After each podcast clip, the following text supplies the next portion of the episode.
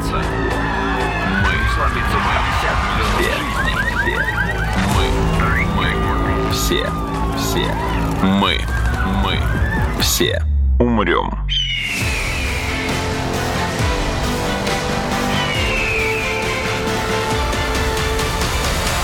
Мы все умрем.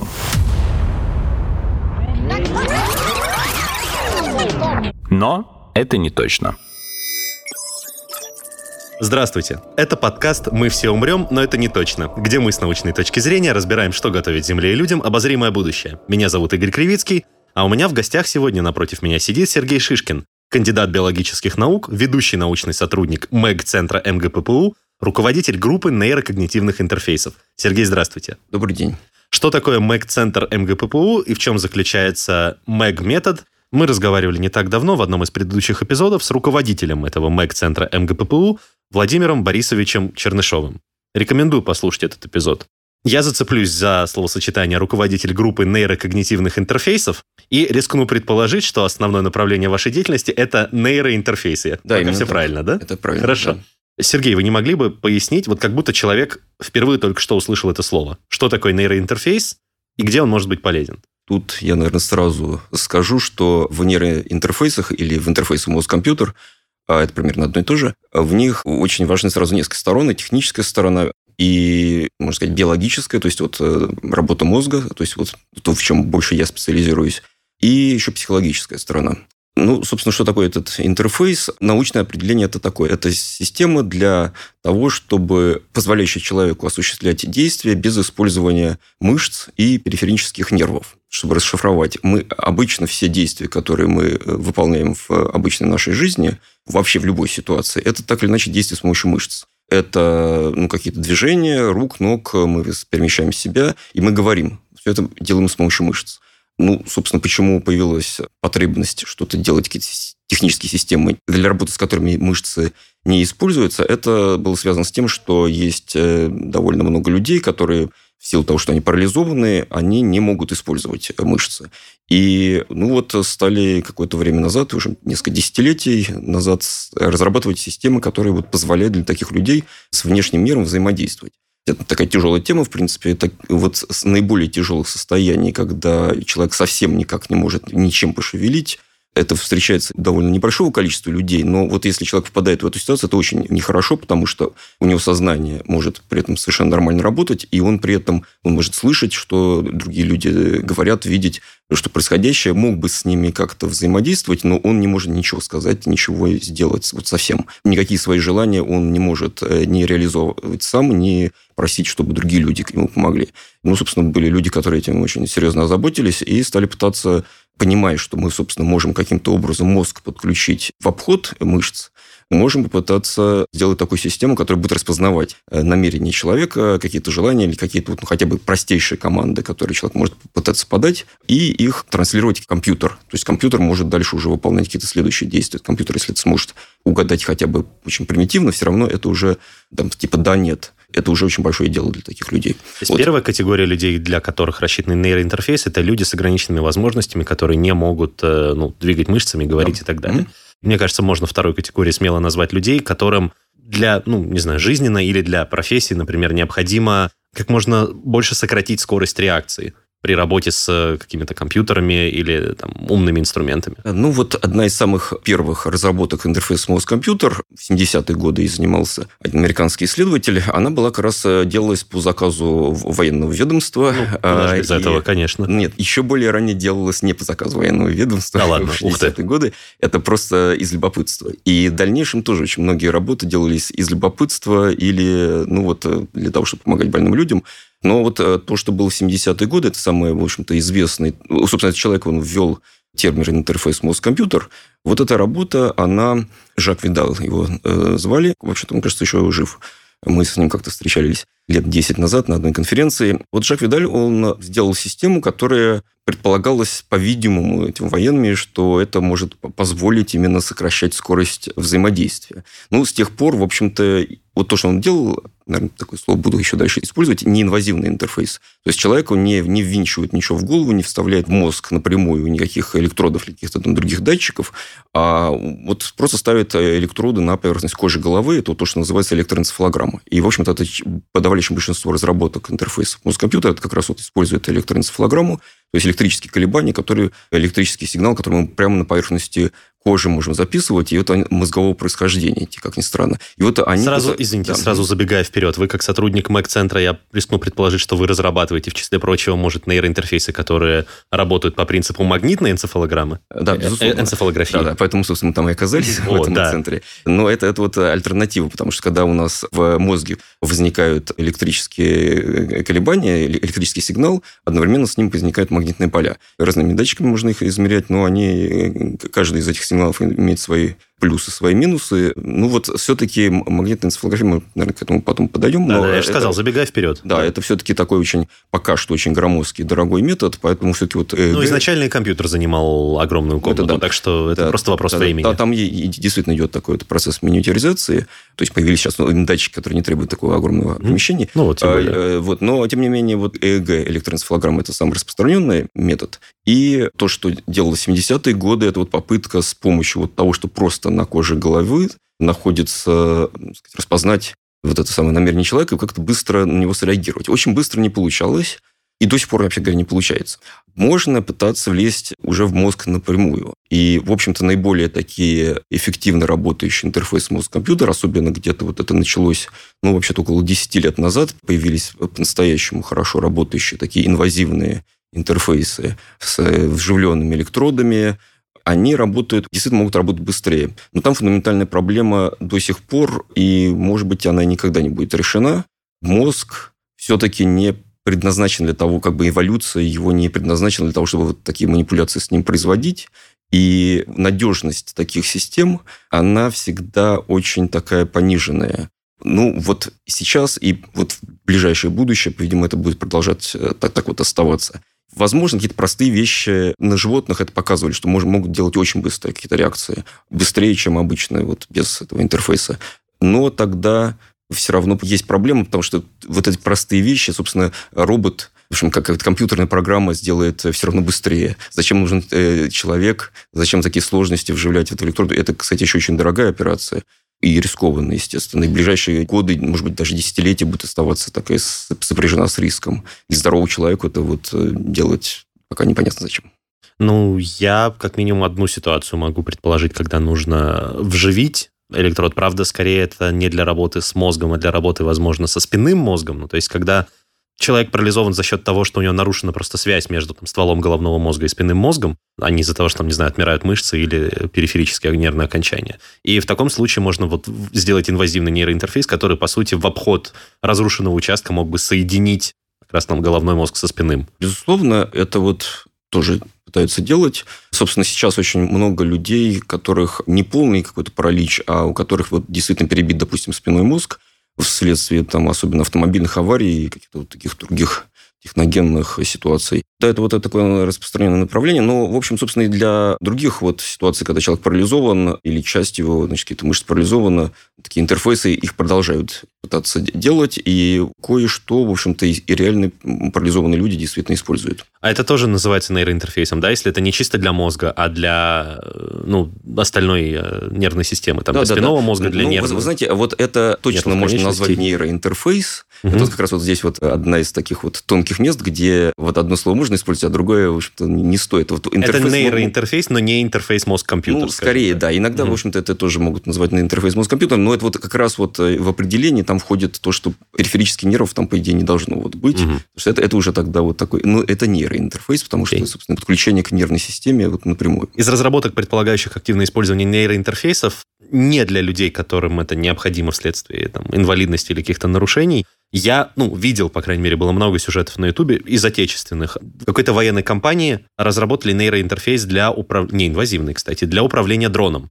И один из э, сотрудников этой компании, по-моему, там до 12, до 15, кажется, минут безостановочно мог чисто с помощью мозга управлять полетом этого дрона. Это сложно. Это сложная система. То есть это ввод чего-то с помощью нейроинтерфейса в компьютер кажется мне, по крайней мере, интуитивно более простым действием, нежели контроль другого объекта в пространстве. Чисто с помощью мышления. Тем более, тем более, если мы пытаемся контролировать в пространстве объект, который перемещается таким образом, который биологически в человека не заложен. Или я ошибаюсь, или разница на самом деле не настолько велика? Все зависит от того, как, собственно, устроено управление этой системой. Тут действительно есть много таких впечатляющих демонстраций, э, в том числе и с дронами. Я обычно тут сразу людям говорю, что вот надо вспомнить, что дрон – это летающий робот. Угу. И он, вообще говоря, сам может очень хорошо летать. А, но и... он сам хорошо может не падать, скажем так, а вот именно падать, летать. Но, в принципе, там все зависит от того, как, какие программы ему закладывать. И точно так же можете и на Земле там, не в сам этот самый дрон закладывать, можно сказать, и управлять э, тоже с помощью какого-то компьютера. Есть работы, собственно, в научных э, журналах опубликованные, где там известный там, собственно, алгоритм довольно подробно описан. Есть просто демонстрации, где мы, в общем-то, не знаем, что там происходит. Насколько я знаю... Ну, если э, предположить, что они добросовестные. Да, но, тем не менее, ну, вот вопрос, вот, что там, собственно, и делалось. Да, вот я, насколько знаю, вот те, кто у нас этим занимался или занимается, ну, занимался, скорее всего, все-таки, там у них довольно такая простая система управления. Кое в чем у них действительно они молодцы, там у них э, кое-что хорошо получается. Но это просто несколько команд, которые человек может подавать, ну вот типа да-нет в разные моменты времени. Некоторые там они подают довольно с большой надежностью, они под это, скорее всего, подключают вот какие-то принципиальные э, как бы, степени свободы движения этого дрона.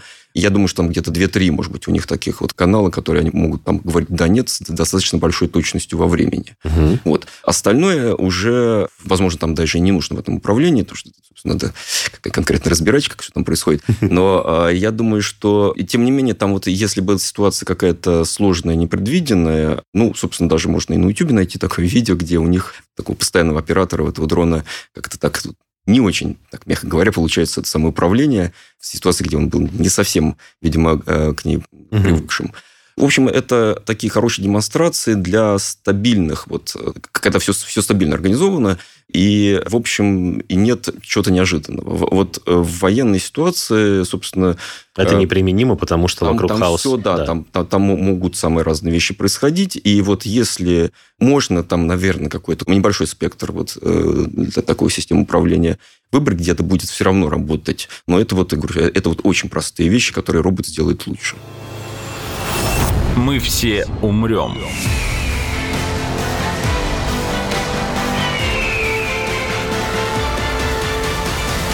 Но это не точно. Окей, давайте тогда опустимся на ступеньку вниз. Ну, то есть э, поговорим не о конкретных примерах, а в принципе о принципе работы. Простите мне эту тавтологию. Ну, то есть нейроинтерфейс считывает какие-то команды, там, вот как вы сказали, да, нет, или может быть там еще парочку. Во-первых, вопрос технический, сколько, ну, на сегодняшний день максимум, там, самые, может, продвинутые или, наоборот, самые распространенные нейроинтерфейсы могут распознавать отдельных команд, и вопрос больше биологический, наверное, то есть как это работает, и активность каких зон мозга удобнее всего считывать для того, чтобы настроить управление нейроинтерфейсом. Я вот прежде чем дам вам возможность ответить, просто задам дополнительный вопрос, который, собственно, меня смущает в данной ситуации. Вы сказали «да, нет». «Да, нет» — это некие абстрактные понятия, и я не очень понимаю, какая там зона мозга за них ответственна. В то время как какие-нибудь моторные функции, они инстинктивные, и, соответственно, да, моторная да. кора, например, казалось бы... Ну, давайте просто конкретно рассмотрим да. Хорошо. пару примеров, как вот такие интерфейсы работают. В общем-то, там какой-то вот такой большой загадочности на самом деле э, нету. Ну, например, возьмем интерфейс два типа. Один на, на моторном воображении называется, а и другой на внимании работающий. Или такая есть волна в электроэнцефалограмме, называется P300. Вот на этой волне. Или интерфейс угу. на волне P300. А вот моторное воображение – это ну, от одной из самых таких распространенных, ну, собственно, оба интерфейса одни из самых распространенных. С моторным воображением это означает, что человек представляет, что он двигает, допустим, левой и правой рукой. А, там ну, разные типы движений, они вызывают хорошо какой-то видимый отклик в электроэнцефалограмме. К сожалению, в общем-то, вот очень хорошо распознаются вот просто левая и правая рука. Ну, еще ноги, но ноги обычно уже вместе. Значит, соответственно, вот области мозга, которые заняты управлением вот этими движениями, они в это время активируются, и в электроэнцефалограмме происходят некоторые изменения, там, собственно, подавляются какие-то ритмы, связанные с покоем этих областей. Вот это можно засечь с помощью специальных компьютерных программ. Собственно, вот человеку нужно научиться вот делать какие-то такие вот воображаемые движения – Когда пытаются много команд там распознавать, то там вот уже вообще такая более спорная история, потому что, вообще-то говоря, в литературе научной, где там все очень четко, чем скажу, нужно расписывать, там нет таких каких-то особых достижений с большим количеством команд. А то, что видно... Ну, цифры, цифры, дайте мне цифры. Ну, ну да, ну вот, вот у нас, допустим, в России есть такая фирма Neurobotics, у нее там, они гордятся, что у них там порядка 10, там вот они команд э, вроде бы так уверенно дают. Но, Суммарно э, или в смысле единовременно? Э, нет, они не, не могут их одновременно, но, в общем, это их с небольшими какими-то там задержками во времени но некоторые из них более точно, некоторые менее точно даются. Но вот, честно говоря, я до сих пор не знаю, насколько это у них мозг или мышцы, например, mm-hmm. потому что это, да, это не совсем интерфейс мозг-компьютер. Возможно, они честно там пытаются все это как бы давать из мозга, но а, когда человек представляет какие-то вот как бы паттерны, ну, как называется, рисунок, так более понятное слово, ага. рисунок напряжений в своем теле, а у них там очень развитые технологии для таких психологического характера, как они это делают. Может быть, можно разные распознавать, но в некоторых случаях это будет просто очень четкое напряжение определенных мышц, э, допустим, головы, которое будет ловиться электродами, теми же самыми, которыми используют для электро... Электроэнцефалограммы. Вот у нас это называется артефакт. То есть вот то, что мы не хотим ловить в электроэнцефалограмме, вот, но Значит, это, в принципе, у здорового человека окей, это неважно, собственно, чем он управляет, там, напрямую из мозга или вот через эти самые мышцы, ощущения, тем более, что этого человека могут быть те же самые. Вот. Но это, допустим, неприменимо для инвалидов. Что касается каких-то военных применений, ну, говорю, что там все это все равно упирается в те же самые проблемы с ненадежностью. И в каких-то таких практически прикладных, ну, вот там тоже не очень понятно, потому что, ну, в общем, все равно человек руками э, набирает на клавиатуре или джойстиком, там, или чем угодно, там, управляя, делает гораздо быстрее все эти, совершает эти действия.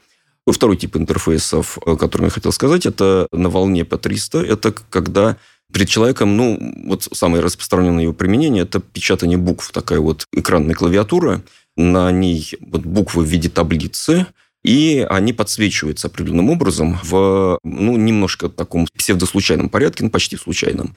Человек не может точно угадать, какой момент там э, буква подсветится, но, допустим, он хочет напечатать какую-то букву в данный момент времени. У него задача какая? Он смотрит на эту букву, угу и должен заметить каждую вот эту подсветку. Я правильно понимаю, у Стивена Хокинга была такая э, система Не совсем. Ему как-то давали такую... Я знаю людей, которые вот, из, из Бельгии, в частности, ему там предлагали такой системой пользоваться. И, и кстати говоря, тоже, по-моему, не... Нет, у них не... они попробовали несколько систем, вот эту и еще с, э, таким, с мерцающим светом. Угу. У него это не очень хорошо работало, потому что там еще проблема с... У него всякое разное оборудование, которое поддерживает вот такой жизнедеятельность, там, э, дыхание угу. и прочее. В общем, оно давало очень сильно наводки, просто у них там алгоритмы не справлялись с тем, чтобы их отфильтровывать. А вообще он использовал в основном такое достаточно, так сказать, мышечное движение. Угу. Там, пальцем, по-моему, и там, чем-то еще там немножко двигал. И, собственно, вот на таких вот вроде бы очень, очень таком примитивном канале связи, но вот он, тем не менее, мог даже книги там писать. Что касается вот этого интерфейса на волне по 300, то, э, в общем, его используют для инвалидов, в том числе в России вот э, такая компания Нейрочат, э, она, собственно, сделала такую систему, которая сейчас, по-моему, уже сотни больных, а их там, причем бесплатно, там, по, собственно, ну, она поддерживалась, Вау. ее проект государственным грантом, и, в общем-то, она по условию как раз вот было, так сказать, сделано какое-то большое количество этих устройств, которые, собственно, вот э, были розданы в больнице, и там это, ну, или каким-то там еще другим способом доводились до их как бы конечных пользователей. Вот, и там человек вот может печатать буквы. Вот он смотрит на какую-то букву, которую он хочет напечатать, и вот на подсветку, когда она подсвечивается, а если он за ней следит, у него возникает э, отклик в его электроэнцефалограмме. Другие буквы в это время тоже мигают, а он на них не обращает внимания, и отклика нету. И то есть очень легко можно вот настроить компьютерные алгоритмы на то, чтобы они видели, вот здесь вот есть э, в этот момент времени мы даем подсветку и отклика нет, здесь даем подсветку, отклика нет, а здесь вот есть. Угу. Ну, это я так упрощенно говорю. На самом деле там в электроэнцефалограмме там разобраться не так-то легко. В общем, там это нет такого четкого ответа, чтобы каждый раз вот и тут есть, тут нету. И постепенно туда стали вовлекать вот какие-то самые такие лучшие ресурсы из современных вот технологий машинного обучения, то, что называется там нейросети, всякие, например, такие классификаторы. Ну, это классифицируется вот, э, собственно, всего-навсего да, нет. Либо есть отклик на эту подсветку, либо нет. Ну, и дальше мы из-за того, что вот знаем мы вот это самое, где здесь отклик есть, здесь нету, и мы можем все это перевести в конкретные буквы.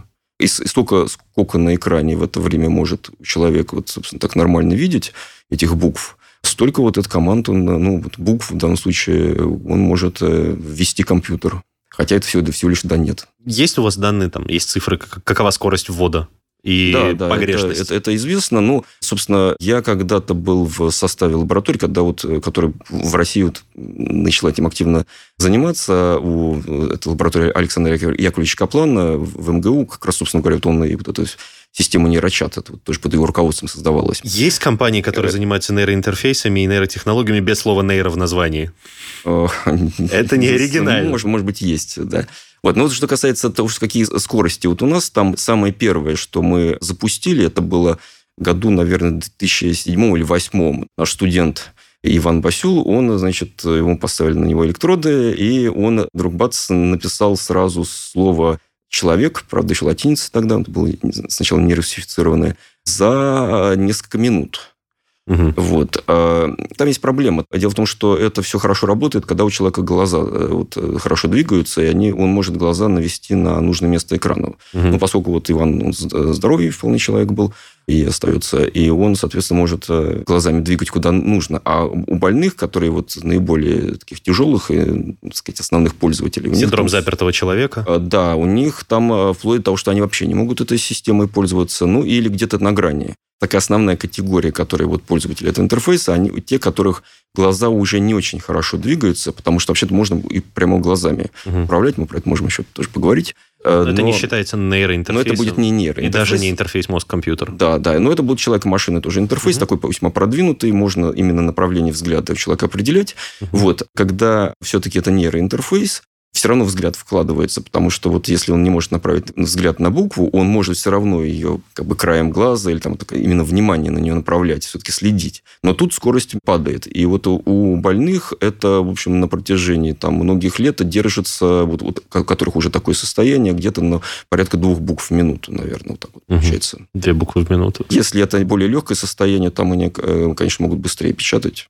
Вот, но это, э, тем не менее, позволяет так довольно серьезно общаться с внешним миром. Даже вот, я помню, была статья больше 10 лет назад в научном журнале, описывающая опыт такого человека. И у него была, значит, э, лаборатория небольшая по молекулярным нейронаукам. Вот, собственно, мозг изучал э, с своими там, молодыми сотрудниками студентами, и вот э, у него грант, да, вот он этим руководил, и с помощью вот такой системы, он, у него было где-то скорость вот как раз две буквы в минуту. Он э, просто писал по электронной почте небольшие письма им, вот они так вот переписывались и работали. Но тут очень может помочь, я думаю, предиктивная система, такая, как стоит в современных телефонах, да, ну, то есть, которая она предлагает тебе слово. Да-да, сейчас, конечно, системы вот э, используют. И вот да. самые последние достижения, но ну, это уже с инвазивными все-таки системами, там это немножко по-другому устроено. Вот когда уже вживленные электроды, угу. и когда уже используют все вот достижения, включая подсказки, там получалось э, быстрее, чем вот у человека при обычном вот Ого, серьезно? С помощью клавиатуры, да. Раз уж мы затронули, у меня вызрел такой вопрос – Мало того, что у разных людей не в одном и том же примерно месте в мозгу локализованы зоны, отвечающие там за одно и то же. Ну, то есть примерно одинаково, но все равно с какими-то смещениями. Так еще и мозг обладает пластичностью, и какая-то поврежденная или отказавшая зона, ее функцию может на себя взять другая часть мозга. По-моему, это звучит как контраргумент против инвазивных нейроинтерфейсов, потому что неинвазивный, ну, то есть если что-то подобное обнаружится или случится, можно там, ну, просто переклеить, переместить датчик. А в случае инвазивного нейроинтерфейса потребуется операция по удалению и потом операция по ревнедрению. Ну, вот э, практика показывает, что это все-таки не так. На самом деле получается в какой-то степени даже лучше. Мозг подстраивается, сам вот он начинает обучаться и начинает вот э, понимать, что вот у него есть такой вот выход. Собственно, вот с помощью этого выхода он может его возможности начать использовать как-то более эффективно. Вот что касается того, чтобы со временем происходили какие-то вот изменения, все-таки, ну, вот одна группа таких проблем действительно существует, и она, в общем, одна из таких э, очень крупных для этих инвазивных интерфейсов. Она скорее вот не просто с перестройкой функций, а с тем, что вот эти электроды, они воспринимаются, которыми, собственно, как инородное тело. Датчики. Да, они как инородное тело, там фактически как бы воспаление вокруг них такое происходит. Но их же поэтому, собственно, не напрямую внедряют, а в силиконе, например. Ну, нет, в общем-то, сказать, чтобы у нас был электрический контакт, мы все-таки так или иначе должны там иметь Ну металл. да, логично. Да, ну и сейчас есть какие-то способы, пытаются это какие-то проблемы решить э, ну, разными способами. Самый такой необычный – это сейчас на довольно глубокой уже стадии, собственно, скоро начнутся клинические испытания в США, уже проходит испытания в Австралии, там, по-моему, если не ошибаюсь, 5 человек. Это фирма «Синхрон», они электроды вводят вот примерно так, как у человека в сердце, там, когда подключают кардиостимулятор, угу. вводят электроды через сосуды. И здесь в мозг, оказывается, тоже можно электроды прямо через сосуды провести. И тогда вот эти проблемы уже не будет, потому что сосуды, они по-другому как бы взаимодействуют, такие более в этом плане устойчивые. И вот они подводят прямо вот в глубину мозга электроды. Это не, не такой прям прямой контакт. Да, да, ну вот сосуды, которые питают мозг. Я, я, вы сказали в глубину, мне просто интересно. То есть это э, не только там в сером веществе, не только в коре могут ловиться сигналы для работы нейроинтерфейса. То есть в глубину, в смысле именно... Ну, если мы, мы даже на коже головы можем с помощью вот электроэнцефалограммы mm-hmm. ловить, то есть, а здесь мы все равно подходим гораздо ближе. Ну, я имею в виду, это влияет только на качество сигнала, или это какие-то принципиально другие сигналы, там, и принципиально другие принципы работы там, областей Ну, мозга? это не совсем, конечно, такие же сигналы. На самом деле, это все-таки больше похоже на то, как вот разница между в такими вот электродами, введенными прямо в ткань мозга, которые дают все-таки наиболее высокое качество, и электродами, которые мы помещаем на поверхность кожи головы, вот электроэнцефалограмм, то есть здесь просто вот сигнал он такой более размазанный. Подвести его можно действительно каким-то структурам другим мозга, но все-таки я боюсь тут ошибиться, потому что там, собственно, подробной информации не так много. По-моему, это все-таки в основном все равно ориентация на работу коры, поскольку она просто создает такие более мощные, э, сказать, электрические сигналы. Там синхронно работает сразу очень много клеток.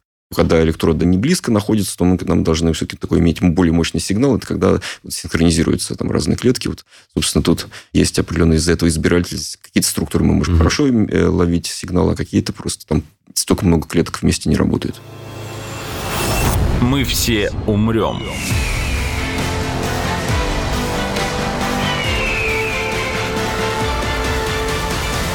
Но это не точно.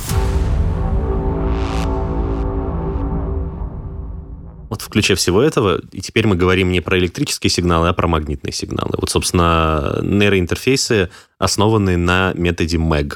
Знаете, тут на самом деле нельзя сказать, что уж прям такой качественный скачок можно получить за счет этого. Ну, как минимум, нет необходимости в прямом контакте с нейронами, потому что магнитное поле, оно ну, в отличие нет, от электрического я, я бы сказал, сигнала. что все-таки вот магнитная энцефалограмма, вот запись вот этих самых магнитных полей, которые идут из мозга, она все-таки очень похожа на электроэнцефалограмму.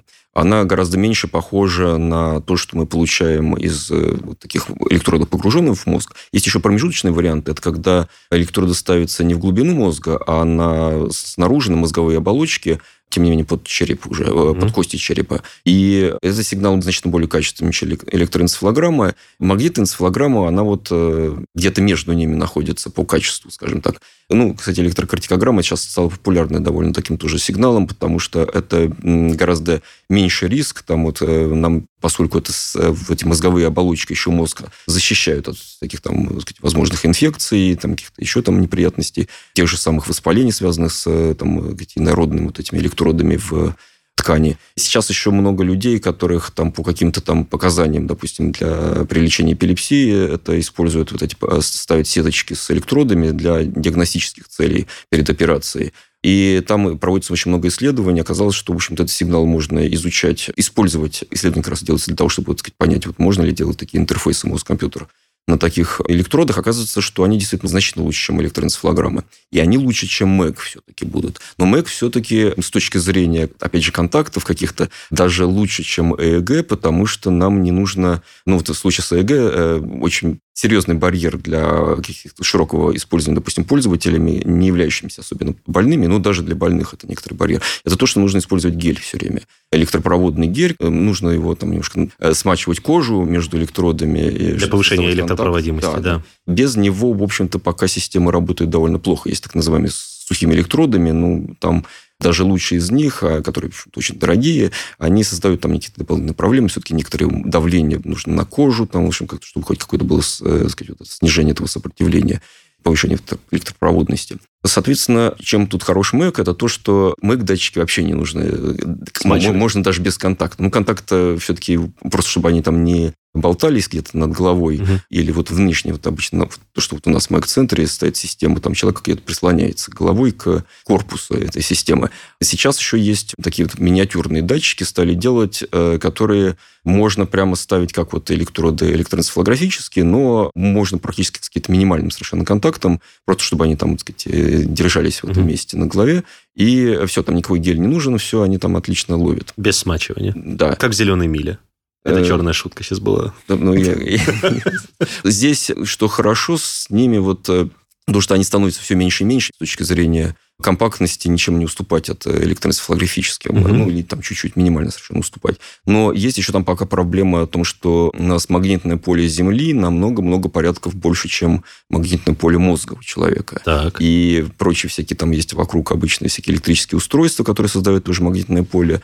Вот пока что вот то, что вот у нас в Mac-центре, мы можем писать только с помощью такой вот мощной камеры, э, которая сказать, защищает от этих внешних магнитных полей, и которая сама по себе очень большая и стоит больших денег. Да, понимаю. Вот. Это, об этом Борис Владимирович рассказывал. Да, вот. И пока что вот для этих новых миниатюрных датчиков, к сожалению, такие вот камеры еще тоже нужны ну, люди работают над тем, чтобы все-таки как-то пытаться, там, сказать, допустим, определять вот это самое поле какими-то другими датчиками, вычитать его, может быть, ну, такие да, системы, это, они все-таки смогут э, постепенно как-то найдут решение, чтобы полностью удалять все это ненужное. Это кажется более логичным. Это, как, не знаю, ну, откалибровать просто. Ну, то есть, выставить на ноль да. с учетом... Ну, там э, слишком большие, к сожалению, вот эти значения. Этих это как, как, как весы. Ну, то есть, как бы они сами по себе обладают какой-то массой, но вы же их калибруете, выставляя на ноль с учетом этой самой массы. Да-да, но, но здесь слишком большая вот, э, разница. Ну, и кроме того, технологии, которые сейчас используются, они такие, что вот датчики, они легко насыщаются. Хотя это вот вроде бы это все решаемо. Угу. У нас вот как-то в стране очень многие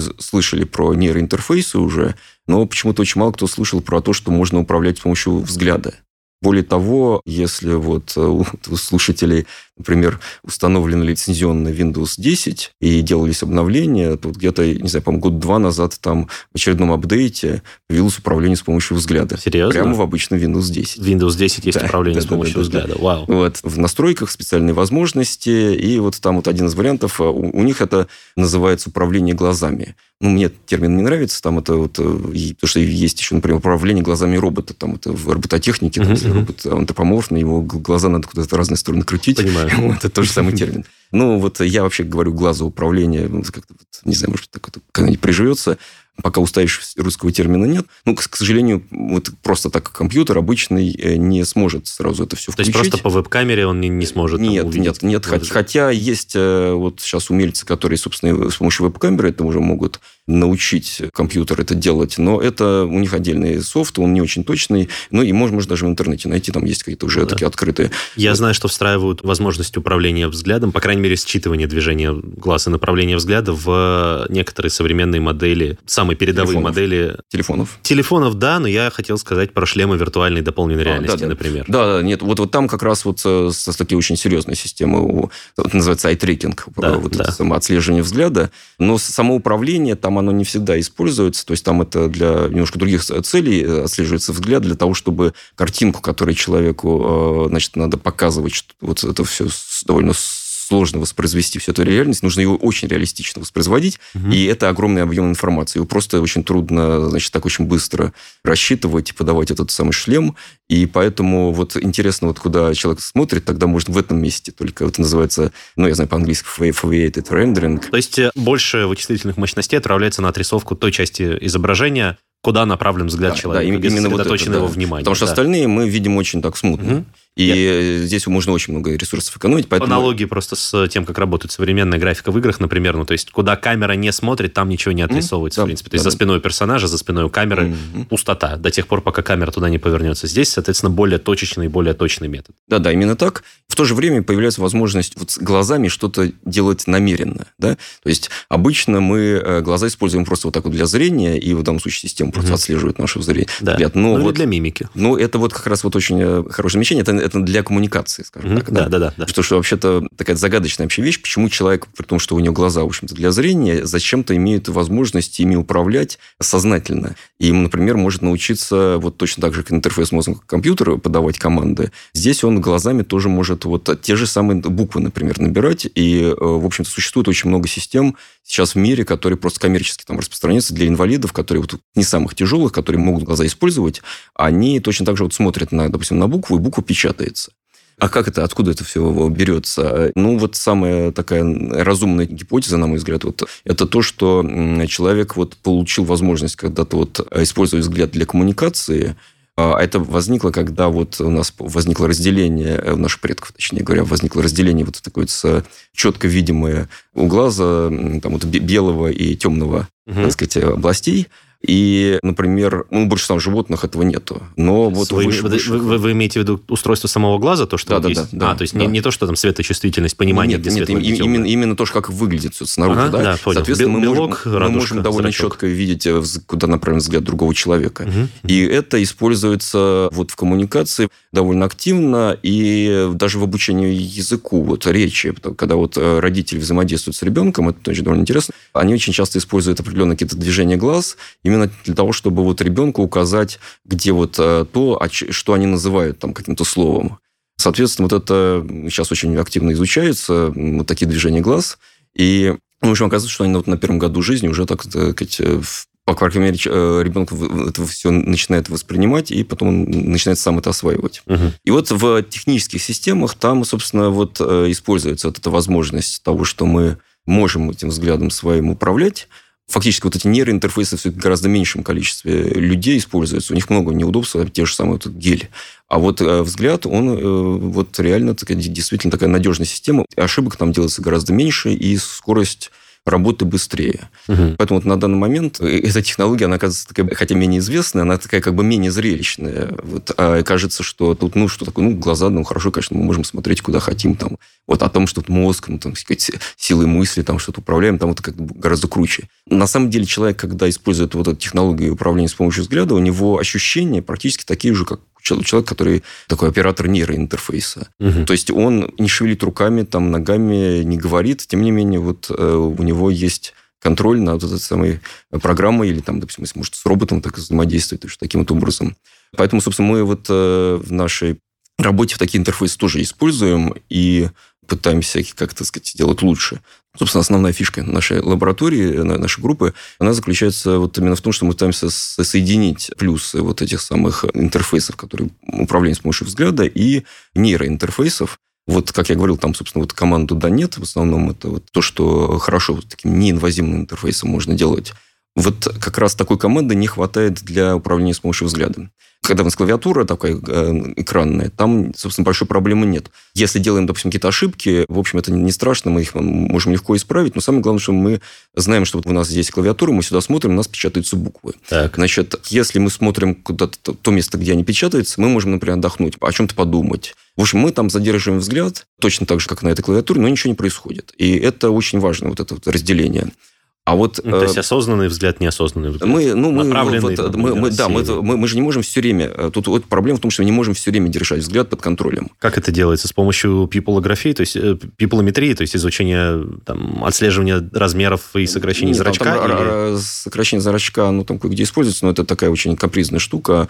Нет, э, вот обычно просто человек задерживает взгляд Угу. на... Нет, такой- я имею в виду именно разницу между задерживанием специальным и задерживанием А вот я говорю, не, не, нет, именно по длительности. По, По длительности, да. Понял. И, э, То есть, если я просто залип в одну точку и затупил, пока Вот, вот, вот, вот, вот, вот это как раз э, главная проблема, потому что если у нас э, нет такого четкого разделения вот этих фун- функциональных областей, допустим, у нас интернет-страница какая-то, где у нас могут быть ссылки, а может быть просто текст. Да, вот мы читаем этот текст, и вот смотрим на какую-то ссылку, и, в общем-то, система может быть так устроена, что смотрим на ссылку, значит, мы хотим по ней как бы вот так вот кликнуть глазами. Мгм. И нас перенесет на другую страницу. А может быть, мы еще не решили туда идти, на эту другую страницу. Может быть, мы просто пытаемся разобраться, вот, собственно, стоит нам туда идти или нет. Это, э, что вообще, может быть, какое-то слово не очень понятное. Почему нельзя сюда добавить просто ну, моргание в качестве аналогии А, да, вот клика? это все, все всегда говорят, что давайте моргание добавим.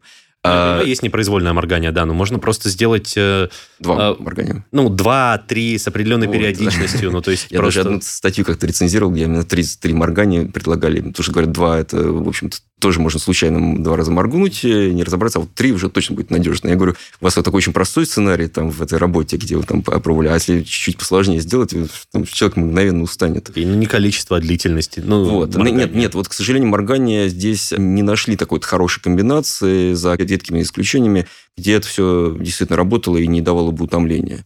Вот. Мгм. И, к сожалению, вот это называется проблема прикосновения Медаса. Вот был такой, значит, античный царь, который... который Согласно в легенде, золото. да, да, да, при- Да. Прикасаясь к чему-то, он, он превращал это в золото, но так случайно он превратил, по-моему, свою семью в итоге в золото. А, Он э, в, ну, на семье, семье я не помню, но в общем, он в воду, значит, еду, там все Мгм. уже, что такой, он чуть было не умер. Но он потом, значит, его все-таки вернули это в, Боги э, сказать, простили, да. обратно, да, значит, лишили его этой способности, чему он был очень рад. Вот в этой системе у нас вот самая, та- так скажешь, проблема, это вообще технический термин, это он прямо в научной литературе используется, проблема прикосновения Медаса. Мы, если делаем систему чувствительной ко взгляду, она начинает реагировать на наш взгляд, когда мы не хотим, чтобы она реагировала. Вот. И ее решать очень сложно. Любое решение, оно создает какие-то вот сложности утомления или какие-то про- просто отвлечения от какой-то основной задачи постоянные. Самое, конечно, простое, это если у человека есть возможность там хоть немножко какое-то там вот движение делать, он, ему можно дать кнопку, на которую он будет нажимать. Посмотрел и вот нажал. Э, Ну, в общем, так это в некоторых людей работает. Можно произносить что-то. У нас недавно статья вышла про это, как сказать, Обычно все пытаются сразу нагрузить, чтобы человек вот сразу дал какую-то сложную команду. А мы сообразили, что если человек просто вот любой какой-то звук произносит, это уже можно использовать вместо такого нажатия на кнопку довольно удобного. Но тут тоже уже есть свои нюансы. Если человек, не знаю, читает что-то смешное, хмыкнет. Пока- Да, ой, знаете, а у нас как раз была такая проблема, я все никак не могу понять, но потом значит, пришлось с этим смириться.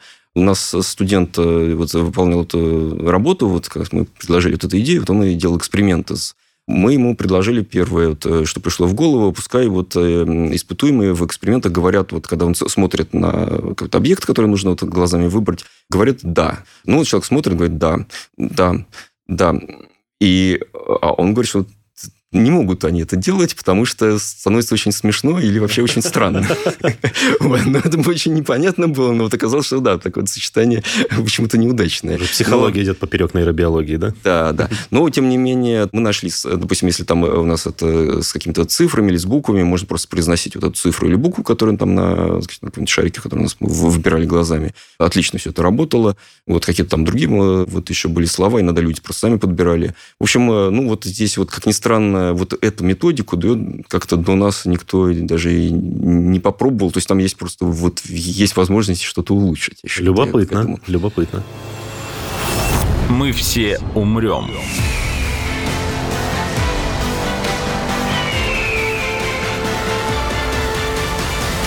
Но это не точно.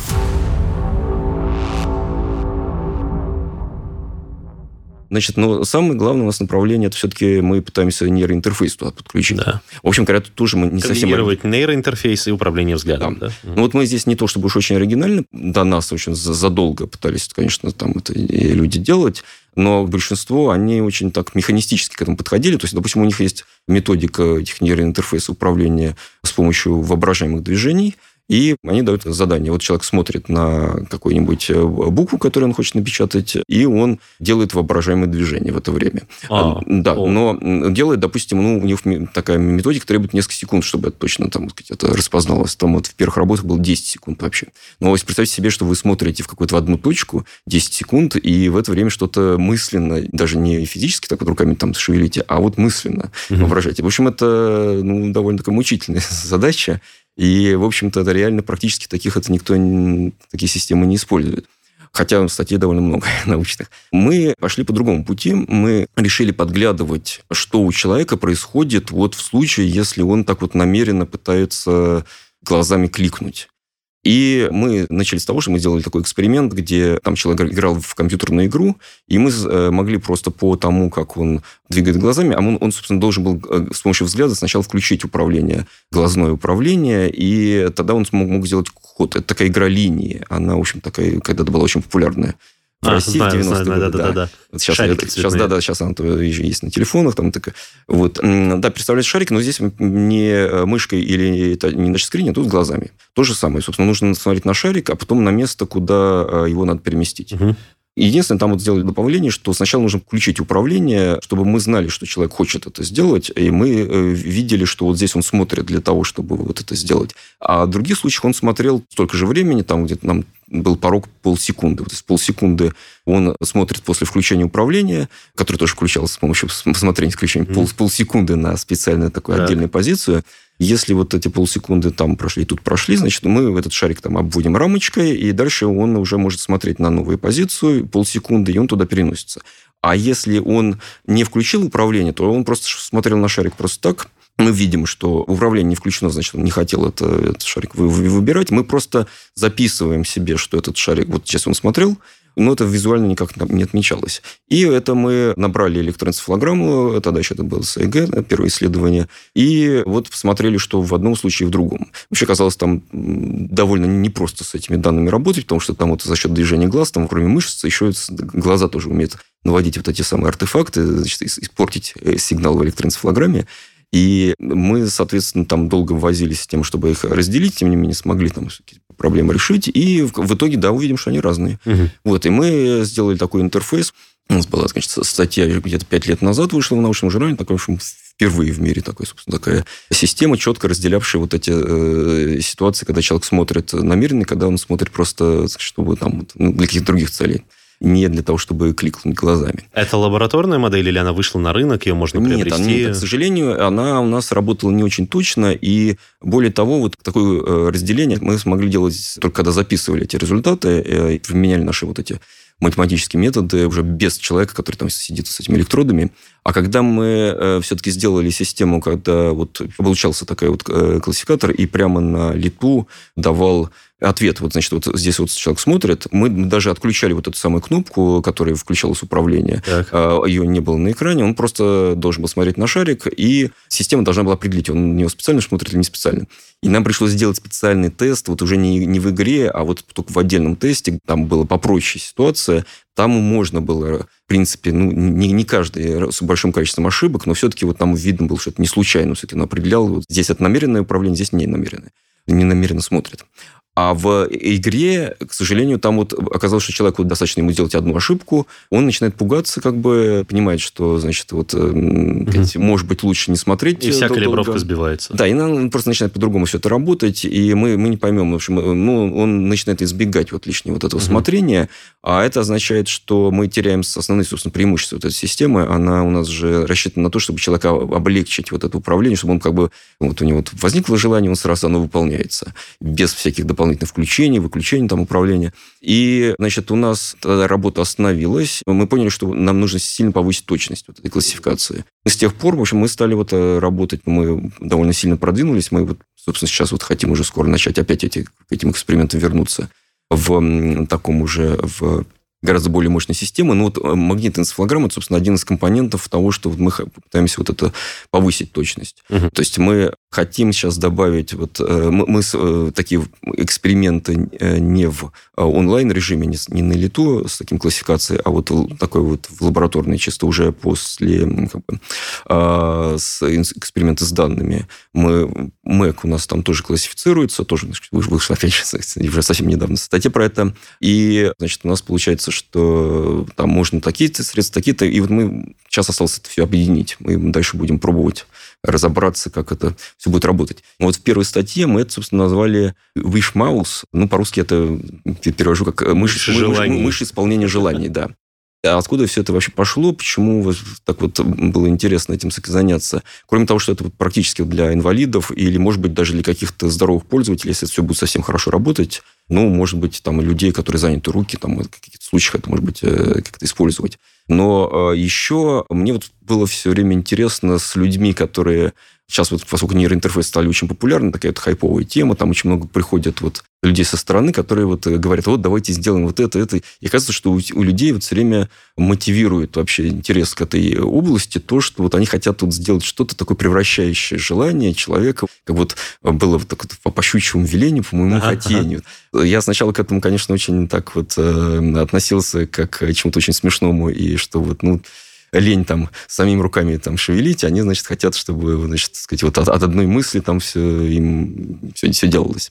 Вот. А потом подумал, что здесь, может быть, есть какая-то вот фундаментальная все-таки причина э, за этим стоит. Может быть, человеку действительно это есть эта потребность, и раз это настолько вот устойчивая такой устойчивый интерес. Может быть, это действительно стоит попробовать удовлетворить этот интерес хотя бы для каких-то особых ситуаций. Может быть, человеку творчески, допустим, ему действительно трудно раскачаться, делать какие-то там, так сказать, руками движения в клавиатуре. Там. Это вот особенно заметно, когда ну что вот такая вот действительно может быть э, напрягать человека в некоторых случаях какие-то лишние движения. Например, когда мы на клавиатуре компьютера, у нас есть какая-нибудь клавиша Shift, которой мы там верхний регистр можем писать там буквы, uh-huh, а мы стараемся, если у нас нет автоматической, значит, сказать, это, э, не делается этих заглавных буквы, мы в какой-то неформальной переписке, мы очень часто избегаем. То есть не, не избегаем, точнее говоря, не, не используем это. Хотя, казалось бы, по правилам это нужно там делать.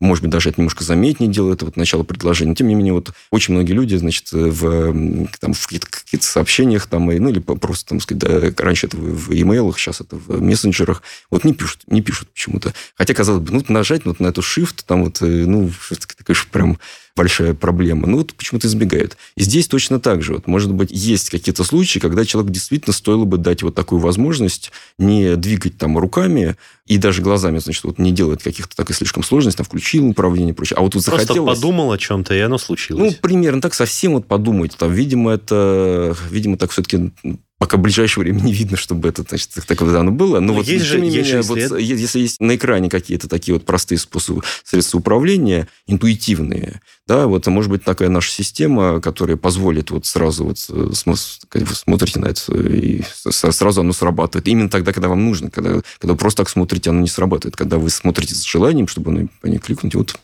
может, здесь каким-то образом могли бы быть применимы системы распознания визуального образа? Ну, то есть э, я читал, что прото, не идеальные, но уже есть и развиваются системы, которые, считывая активность той части коры головного мозга, которая отвечает за визуал и за образы, э, рисуют картинку того, о чем человек думает примерно. И может, это здесь могло бы как-то помочь? Э, ну, Или эти системы ну, настолько недоразвиты еще и, бесперспек... не, недоразвиты, и бесперспективные. И, похоже, не очень перспективны, хотя кое-какие перспективы здесь есть. Тут, на, на самом деле, все это не очень пока понятно.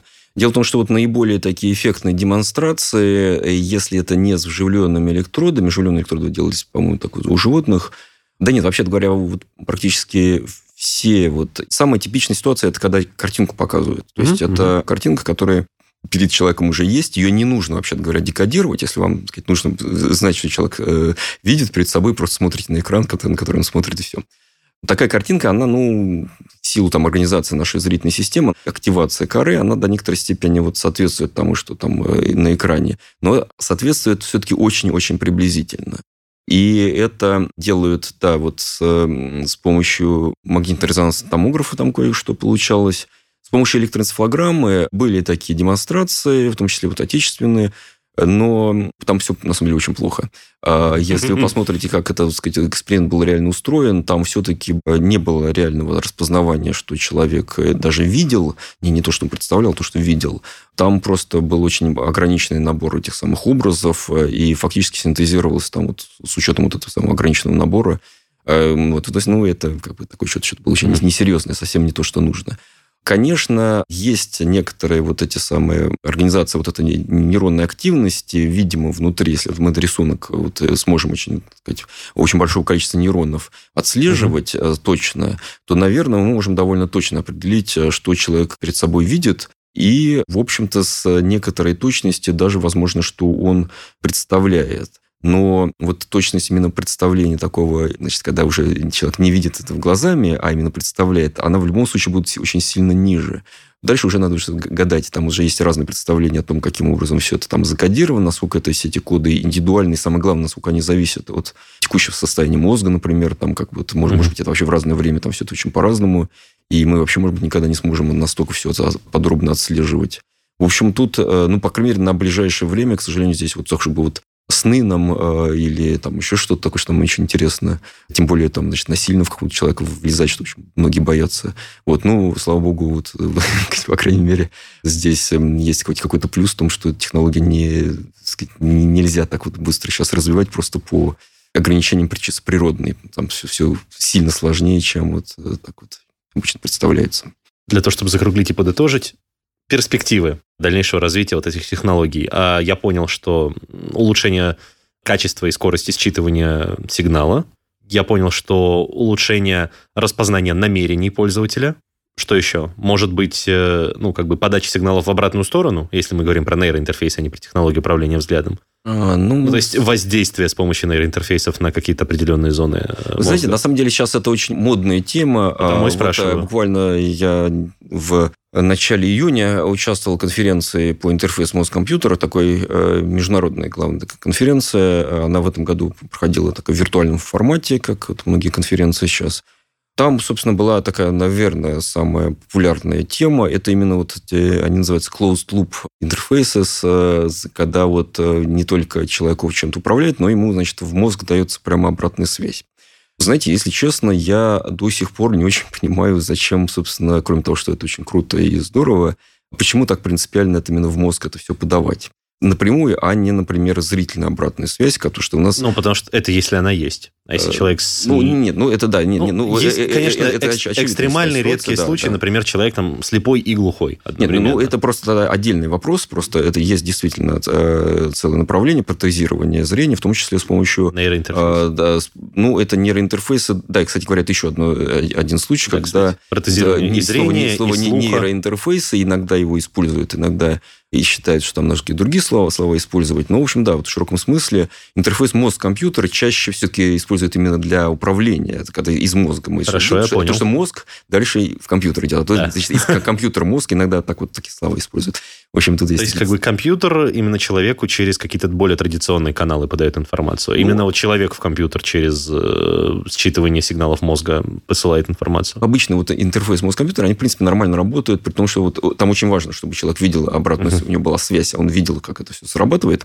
Да, и есть предположение, что вот некоторые, некоторые, по крайней мере, задачи, вот, а, по крайней мере, вот, э, когда мы что-то, допустим, берем руками, да, то есть нам недостаточно видеть, нам нужно осязать. Да. Да, и здесь вот нужно подключить э, все-таки как-то интерфейс. Можно его попытаться там какие-то стимулировать кожу, допустим, где-то там это тоже может работать. Но есть э, вот другой вариант, это напрямую в мозг. В общем-то, там есть соображение, почему это вот напрямую в мозг важнее. На мой взгляд, это как бы, ну, это важно, ну, просто это как бы, так сказать, чтобы это прям будет какой-то совсем прорыв, ну, у меня вот такое нет ощущения. Mm-hmm. Но это субъективное, может быть, какие-то вот у меня вот такое Хорошо, тогда, тогда, окей, забудем пока. Mm-hmm. Ну, не забудем, то есть это, да, это важное направление, но... Ну, и сейчас, по крайней мере, вот это считается действительно важным. Может mm-hmm. быть, это просто как будто нужно в это более глубоко залезть, потому что это в основном люди занимаются, которые занимаются инвазивными интерфейсами. Да, я понимаю. Не инвазивными, там просто слишком грубые воздействия с помощью вот магнитных mm-hmm. всяких такой стимуляции, там, или электростимуляции мозга, там, вы не можете там точно куда-то попасть. Хорошо, тогда вы мне расскажите, не я буду предполагать, mm-hmm. а вы мне расскажите, какие дальнейшие направления развития этой технологии и какие там свойства э, этих технологий, этих устройств ученые сейчас пытаются развивать. Ну, очевидно, там, кроме э, дешевизны. Да, ну мы говорили, что вот и развитие датчиков, вот когда, э, ну, например, подведение электродов э, через сосуды, это оказалось, что вот возможно mm-hmm. уже, это не какая-то фантастика, это да. прямо сейчас есть люди, которые... Уменьшение очень, отторжения очень и увеличение качества, улучшение качества сигнала. Да, да, да. Так. И более безопасный метод, потому что все-таки, ну, mm-hmm. вот с, с теми же самыми кардиостимуляторами это уже отработанные технологии давно. Понял. Хотя поначалу, наверное, казалось каким-то ужасным совершенно делом. Так. Значит, что касается каких-то еще датчиков, тоже возможно. В общем, сейчас э, в США же там очень очень активно поддерживались развитие методов изучения мозга. А вот Россия тут, к сожалению, одна из немногих таких крупных стран, у которых нет, нет собственной программы там, изучения мозга. А вот э, в... Государственной именно. Государственной, да, крупной программы. А в США очень мощная программа. Вот она как раз вот в значительной степени нацелена на то, чтобы новые методы. И там очень много появилось каких-то новых вот подходов, в том числе вот эти новые возможности этих самых датчиков, которые может магнитное поле ловить, и, может быть, еще что-то такое придумают, а так что вот сигнал из мозга, mm-hmm. для нас, конечно, критическая вещь совершенно. Ну, конечно, будут инвазивные интерфейсы развиваться, потому что там видно, что у них очень большие возможности, особенно для парализованных людей. Важно делать, чтобы они были безопасными, а в остальных отношениях они, они уже сейчас уже там много что дают. Мы знаем, что, допустим, Илон Маск, он кроме, значит, автомобилей Тесла и там... Нейролинк, значит, да. Да, так сказать, этих ракет, да, вот у них нейро... фирма Нейролинк, которые, в общем-то, ну, кое-что они вот тоже там смогли сделать. Это такая машинка, которая вставляет электроды. Вокруг Маска, конечно, очень много хайпа, он очень классный такой вот э, предприниматель с умением э, подавать свои этой самой системы разработки, но у него, по большому счету, там пока что вот э, специалисты видят только вот одну хорошую штуку. И тем не менее, вот то, что он привлек очень много внимания к этой области, видно, что это просто активизирует в целом все это область работы с этими нейроинтерфейсами. Тут просто могут новые люди приходить. Но и, это следствие, не, да. не причина. Да. Все-таки.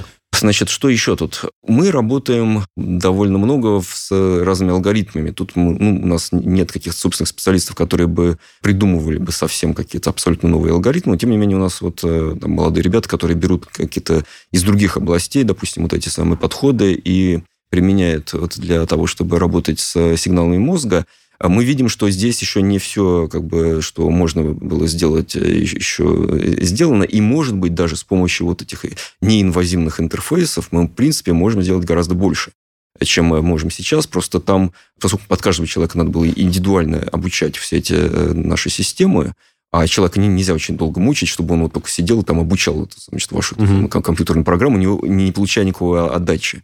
Вот. А сейчас, возможно, эту ситуацию можно в значительной степени изменить. Там появились новые возможности, о которых мы, собственно говоря, еще несколько лет назад не мечтали. И, а, может быть, там возникнет какой-то качественный скачок, и эти системы все-таки станут гораздо более чувствительными и точными.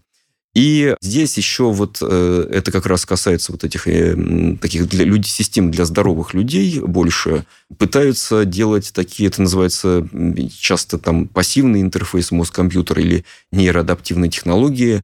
Это когда человек не специально там э, использует интерфейс для управления, не дает команды через него, а интерфейс используется как еще дополнительный канал в связи с техникой, чтобы подстраивать ее работу под работу человеческого мозга. Чтобы, допустим, ну, человек устал, допустим, да, и изменить темп подачи ему значит, информации. Или, наоборот, если он в активном состоянии, может быть, ему давать больше, больше в более высоком темпе. Это самый такой простейший пример. Там вопрос в том, чтобы находить какие-то интересные такие задачи для этой системы, то что, в принципе, возможности, видимо, очень широкие. И идея вот этой технологии, она вот одна из центральных в том, что у нас наш канал связи с э, компьютером, он, в общем-то, и в одну, и в другую сторону, он очень ограничен. Мы, э, даже если сделаем супер какой-то интерфейс мозг-компьютер, мы ни в ту, ни в другую сторону не сможем так хорошо вот, э, ну, просто как количественно увеличивать без каких-то потерь. Мы должны все время, э, например, следить сознательно за тем, чтобы компьютер не делал ошибки в этой да. коммуникации, иначе он там вообще неизвестно, что может, надо сказать, э, делать. И поэтому тоже, когда тот же Илон Маск говорит, что мы давайте сделаем, значит, соединимся с компьютерами, я говорю, что да, что а вот мы соединимся, мы же не будем знать, что там происходит. Вот, может быть, нам не нужно так соединяться. Вот эта система, если мы подключаем дополнительный канал для каких-то безопасных дел, который нам нужен не для управления, а для того, чтобы просто вот сделать э, работу этой системы для нас более комфортной, более эффективной. А вот здесь она как раз может быть очень уместна. И э, нам не нужно за этим следить, не нужно какой-то ручкой, вот, значит, давайте поменьше сделаем темп, допустим, э, по, по подаче нам информации или там побольше. А она сама будет это решать. Вот это как раз такое интересное направление, которое, может быть, тоже будет очень реально востребовано. Да, действительно интересно. Сергей Львович, Огромное спасибо, что пришли сегодня сюда ко мне и э, рассказали все это. Да, это много, да, я не уверен, что все это сразу устаканилось у меня в голове, но все равно это было безумно интересно, весьма познавательно, крайне, я бы сказал даже. И еще раз огромное спасибо. Я желаю вам э, открытий и прорывов дальше в этой и других областях. Спасибо, мне тоже было интересно. Благодарю.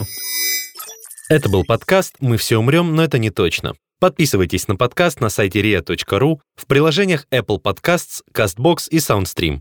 Ищите нас на Яндекс.Музыке, SoundCloud, ВКонтакте и в других агрегаторах. Комментируйте и делитесь с друзьями. Вирусы продолжают развиваться. Мы Мы, мы, все, все, мы, мы, все умрем.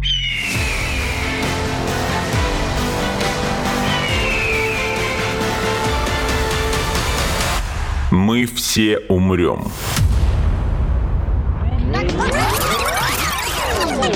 Но это не точно.